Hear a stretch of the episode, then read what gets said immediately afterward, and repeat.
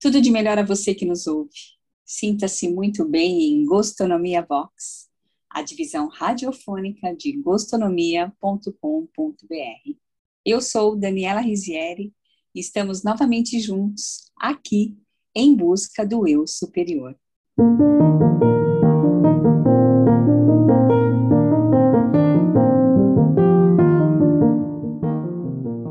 Seguimos mais uma vez olhando nossas atitudes em relação às circunstâncias impostas pela vida. E com esse olhar, vamos nos modificando, nos melhorando e pensando juntos. Hoje vou falar com você mais uma vez sobre o amor, mas um amor deixado de lado, até por ser um tipo de amor muitas vezes desconhecido porque às vezes não somos capazes de vê-lo como um sentimento nobre, modificador de condutas, definidor de ética e moral na vida. Eu quero conversar com você sobre o amor em ágape. Você já parou para pensar o que significa esse tipo de amor? É nesse pensamento que a gente segue pelos próximos minutos, verificando a adoção desse sentimento fraternal, capaz de gerar uma corrente de paz e solidariedade.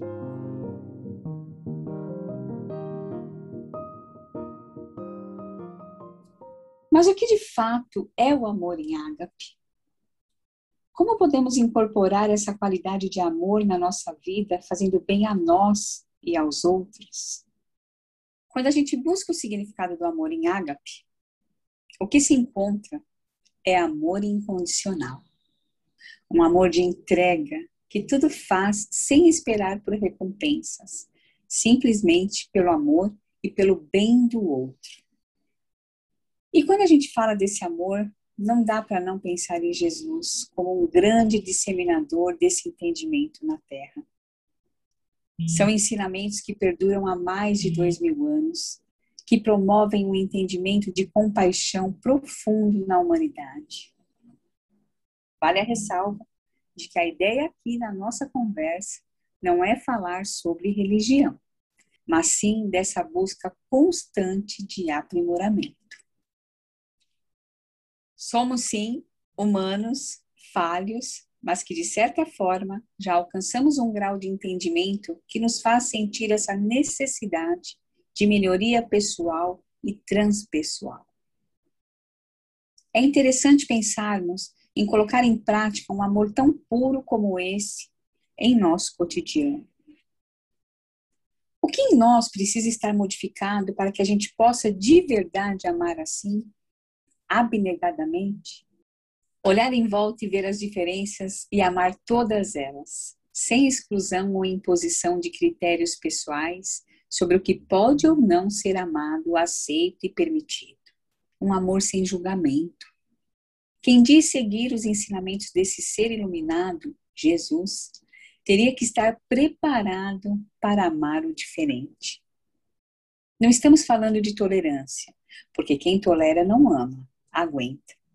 Não estamos meramente falando em respeito, porque quem respeita tão simplesmente não assimilou o outro em todas as suas formas, não compreendeu que esse outro faz parte de um todo assim como cada um de nós.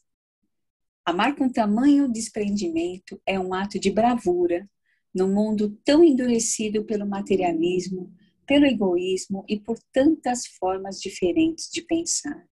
Saber que existe dentro de nós um amor assim é assumir a esperança, a vontade de ver-se igual, ainda que mantendo a originalidade de ser quem se é é estar desperto para um sentimento que nos leva além das palavras, nos leva a atitudes que não pedem nada em troca.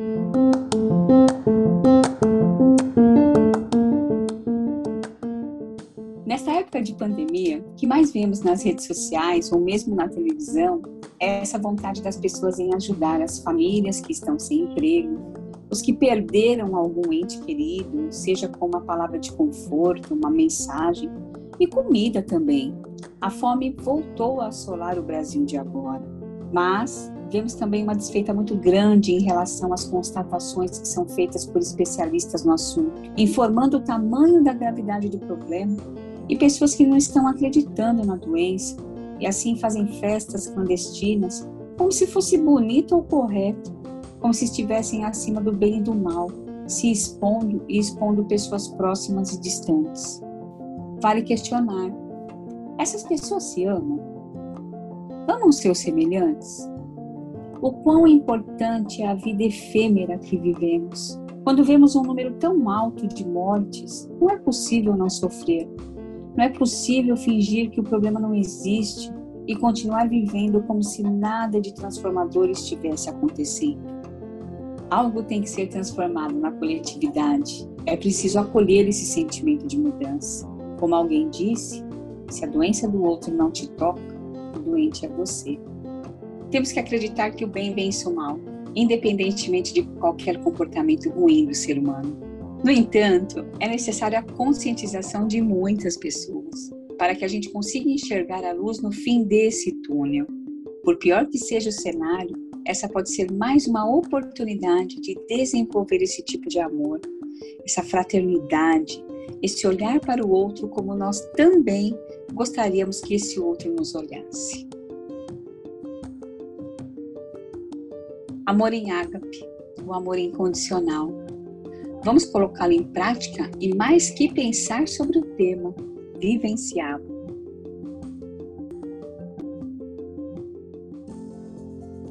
Obrigada por se manter presente nessa busca. E se você gostou de pensar comigo, recomende, curta, comente. Eu quero saber quem você é. Entre lá em gostonomia.com.br e se comunique. Esse podcast tem texto final, edição e direção de Silvia Regina Guimarães, com argumento e locução dessa que vos fala. Eu sou Daniela Risieri e volto semana que vem com mais um episódio de Em Busca do Eu Superior. Conto com você nessa jornada. Um abraço e até lá!